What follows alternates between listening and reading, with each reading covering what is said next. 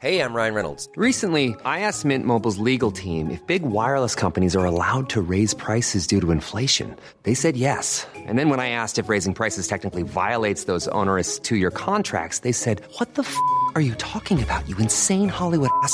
So to recap, we're cutting the price of Mint Unlimited from $30 a month to just $15 a month. Give it a try at mintmobile.com slash switch. $45 upfront for three months plus taxes and fees. Promo rate for new customers for limited time. Unlimited more than 40 gigabytes per month. Slows. Full terms at mintmobile.com.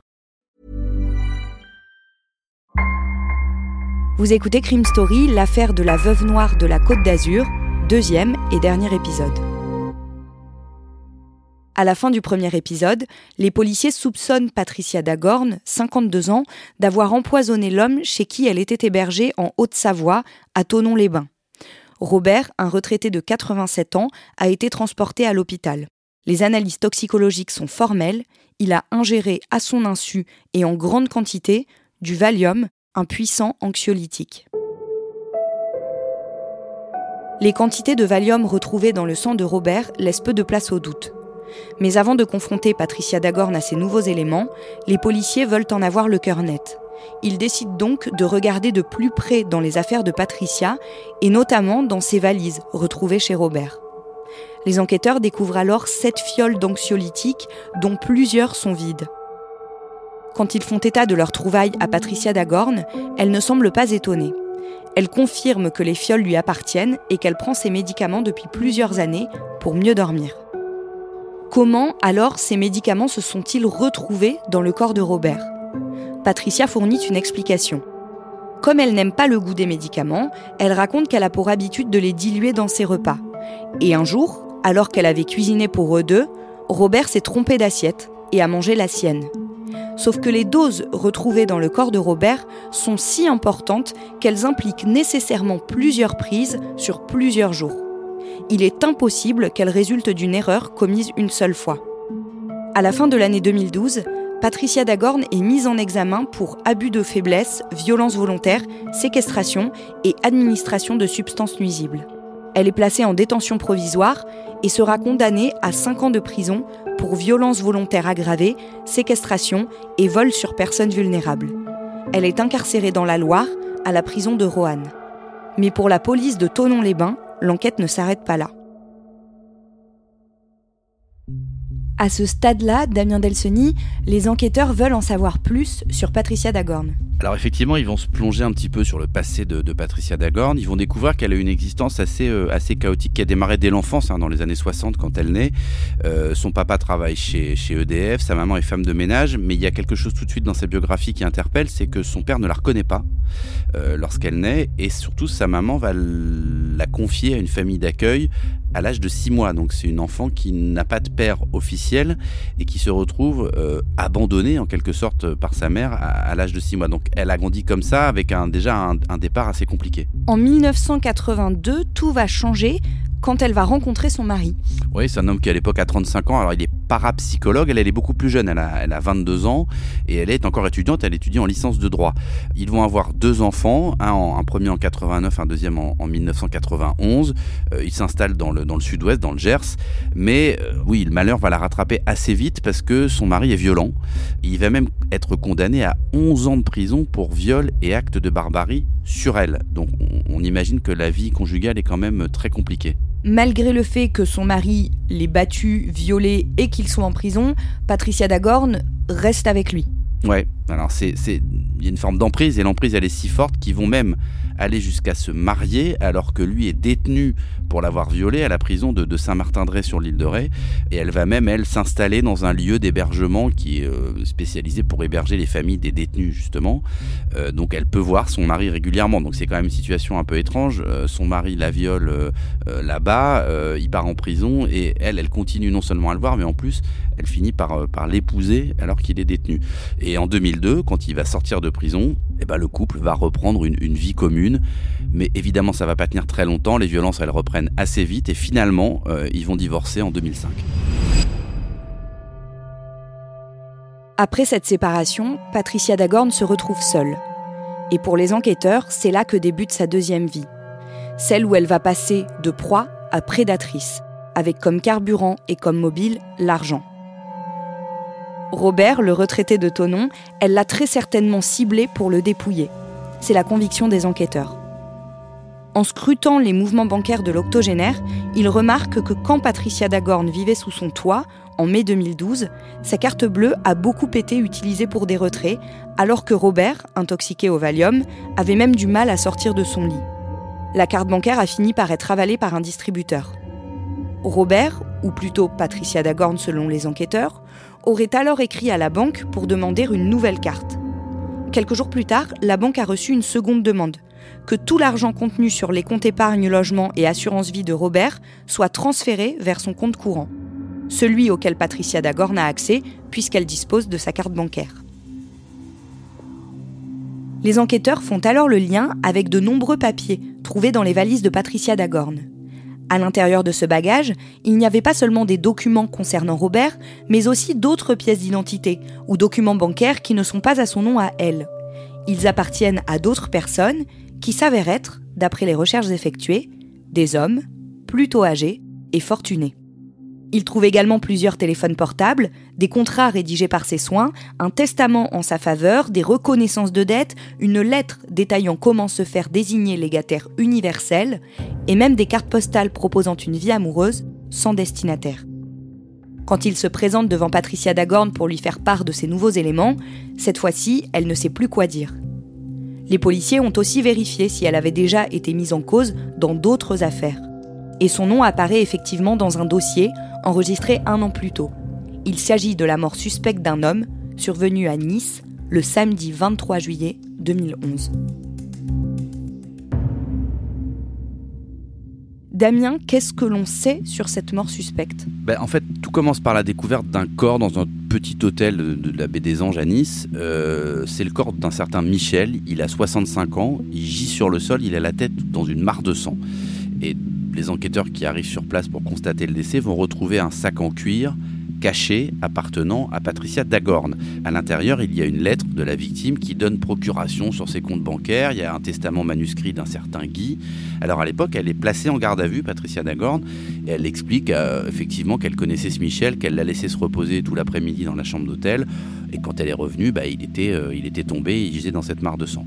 L'affaire, elle va être classée sans suite relativement euh, rapidement. Alors pourquoi? Parce que les policiers n'ont pas beaucoup d'éléments et puis surtout, ce fameux Michel, il est décrit par, par, l'enquête et par des proches comme un homme assez euh, porté sur l'alcool, qui prenait pas mal de médicaments. donc le médecin qui a examiné à l'époque le corps dans la chambre d'hôtel, plus ces éléments-là, bah, vont amener les policiers à conclure à une mort naturelle. Pourtant, à la lumière de tout ce qu'on sait maintenant, on peut en douter. Bah oui, parce que quand on voit les analyses toxicaux de ce Michel qui ont été versées au dossier, euh, on se rend compte que bah il y a beaucoup de Valium, encore une fois, euh, dans son sang, dans des quantités assez importantes. Donc effectivement, ça fait tout de suite penser à ce qui est arrivé aussi à Robert, qui lui n'est pas mort, mais, mais euh, voilà, il y, a, effectivement des, quand même des grosses similitudes. Le nom de cet homme, il apparaît dans les documents gardés par Patricia? Oui, bah, notamment dans un, dans un testament qui fait d'elle la légataire universelle de ce Michel. Les policiers établissent qu'au début de l'année 2011, Patricia Dagorn s'est inscrite dans une agence matrimoniale de la Côte d'Azur. Dans l'annonce, elle précise qu'elle cherche des hommes âgés de 50 à 80 ans, plutôt dans le domaine des affaires. Elle se décrit comme une bijoutière spécialisée dans les diamants, nouvellement installée dans la région, qui aime cuisiner et recevoir. Les archives de l'agence matrimoniale permettent de mettre les enquêteurs sur la piste d'une nouvelle victime présumée de Patricia Dagorn. Il s'agit de Francesco Filippone, 85 ans, retrouvé dans sa baignoire en état de décomposition avancée le mardi 8 février 2011 dans les Alpes-Maritimes à Mouansartou. Quelques jours avant, Patricia Dagorn avait encaissé de sa part un chèque de 21 000 euros, car il voulait, dit-elle, l'aider à monter une bijouterie. Au moment de sa mort, Francesco Filippone était veuf et ses enfants vivaient loin. Il habitait seul dans une belle maison de l'arrière-pays canois. Malgré son âge avancé, Francesco était très actif et tous ses amis en témoignent. Il avait rencontré Patricia quelques semaines auparavant. Les policiers sont convaincus que dans ce cas-là aussi, Patricia Dagorn a empoisonné le vieil homme. Mais les recherches doivent s'arrêter là.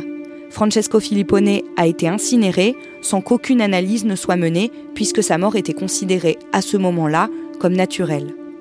Peu importe. Pour les enquêteurs, il semble y avoir un mode opératoire et les investigations doivent continuer.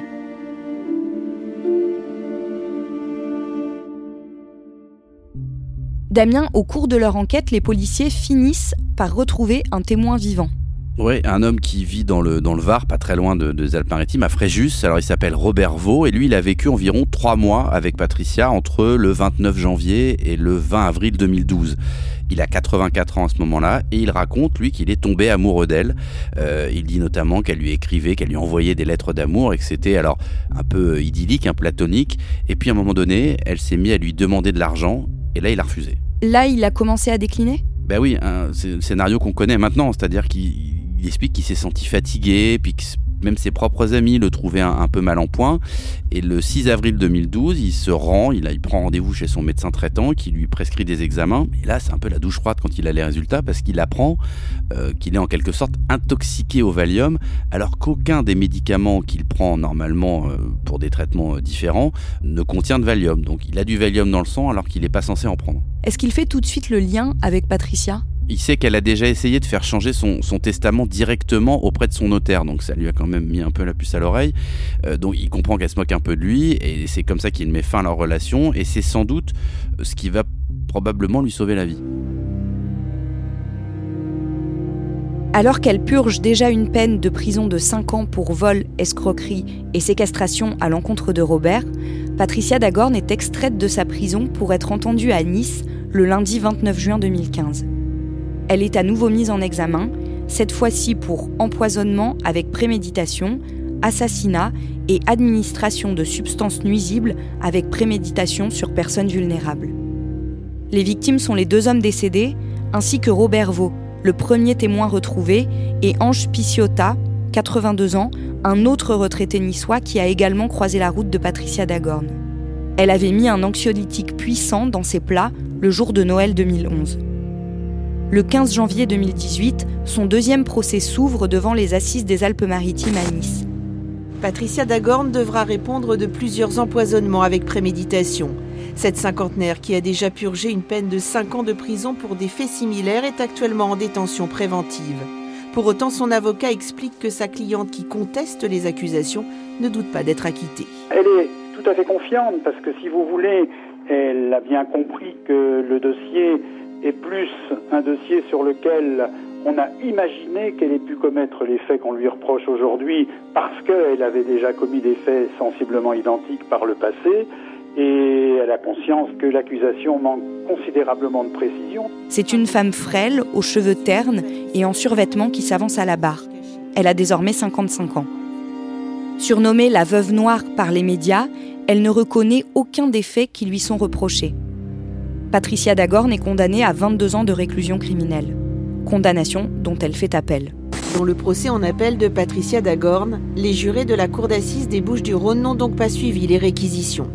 L'avocate générale avait en effet réclamé 30 ans de réclusion criminelle à l'encontre d'une femme qu'elle estimait dangereuse. Finalement, le verdict tombé en milieu de journée est de 14 ans de prison, soit 8 de moins que lors de son premier procès à Nice.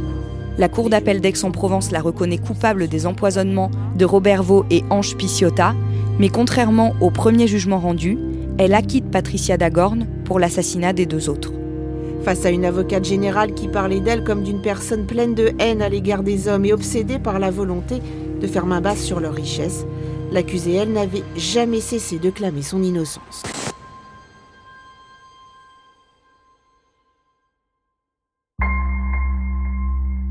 Vous venez d'écouter Crime Story, le podcast fait divers du Parisien. Avec à la production Thibault Lambert et Emma Jacob, à la réalisation Julien Moncouquiole et à la rédaction en chef Jules Lavie. Un épisode raconté avec Damien Delseny et un podcast à retrouver chaque samedi sur le site leparisien.fr et sur toutes les plateformes d'écoute.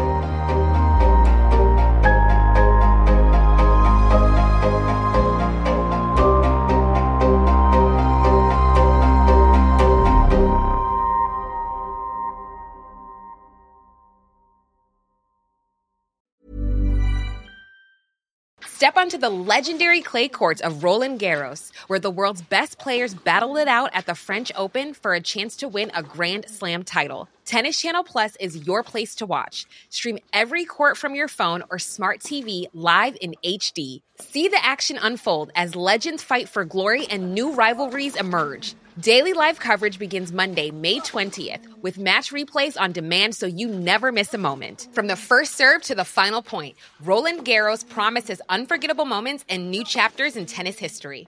Stream now with Tennis Channel Plus to be there when it happens. ACAST powers the world's best podcasts. Here's a show that we recommend. This is Roundabout Season 2, and we're back to share more stories from the road and the memories made along the way. We're talking rest stops. If we're stopping to get gas, you will be timed. you will be for sure.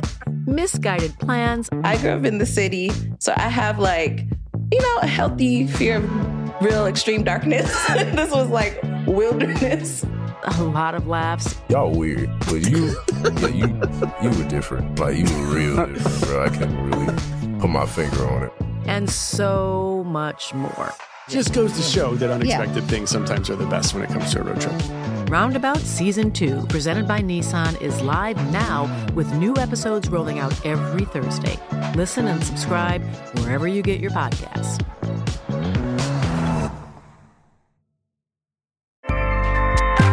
ACAST helps creators launch, grow, and monetize their podcasts everywhere. ACAST.com.